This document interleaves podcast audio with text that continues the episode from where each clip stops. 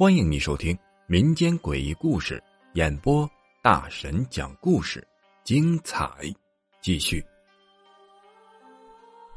诡异的宅子，这是发生在泰山脚下的一件诡异事件。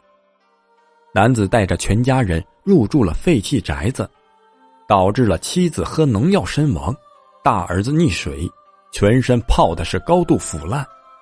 二儿子被数根钢筋插入体内，惨不忍睹，其中的诡异程度绝对会超出你的认知。这件事情要从泰安市的一个小村庄说起，村民小李家的房子塌了，为了省钱，一家人搬到了村东头的废弃宅子里。这宅子啊，都快荒废了三十年了，因为文革时被批斗，一家人都没有落下好的下场。中间也住过几次人，后来都说房子不干净，便荒废在这里。小李家呀本来就穷，再加上他本人胆子大，从来就不相信这些传闻，便搬进了这座老宅。收拾完之后，累了一天的二人便早早的睡下了。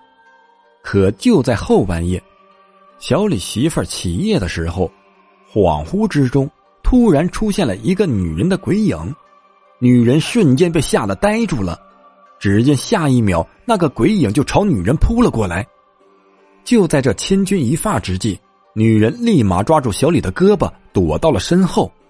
当小李醒来的时候，却发现屋里是空空荡荡，连根毛都没有，便不耐烦的对妻子喃喃道：“瞎说什么呀？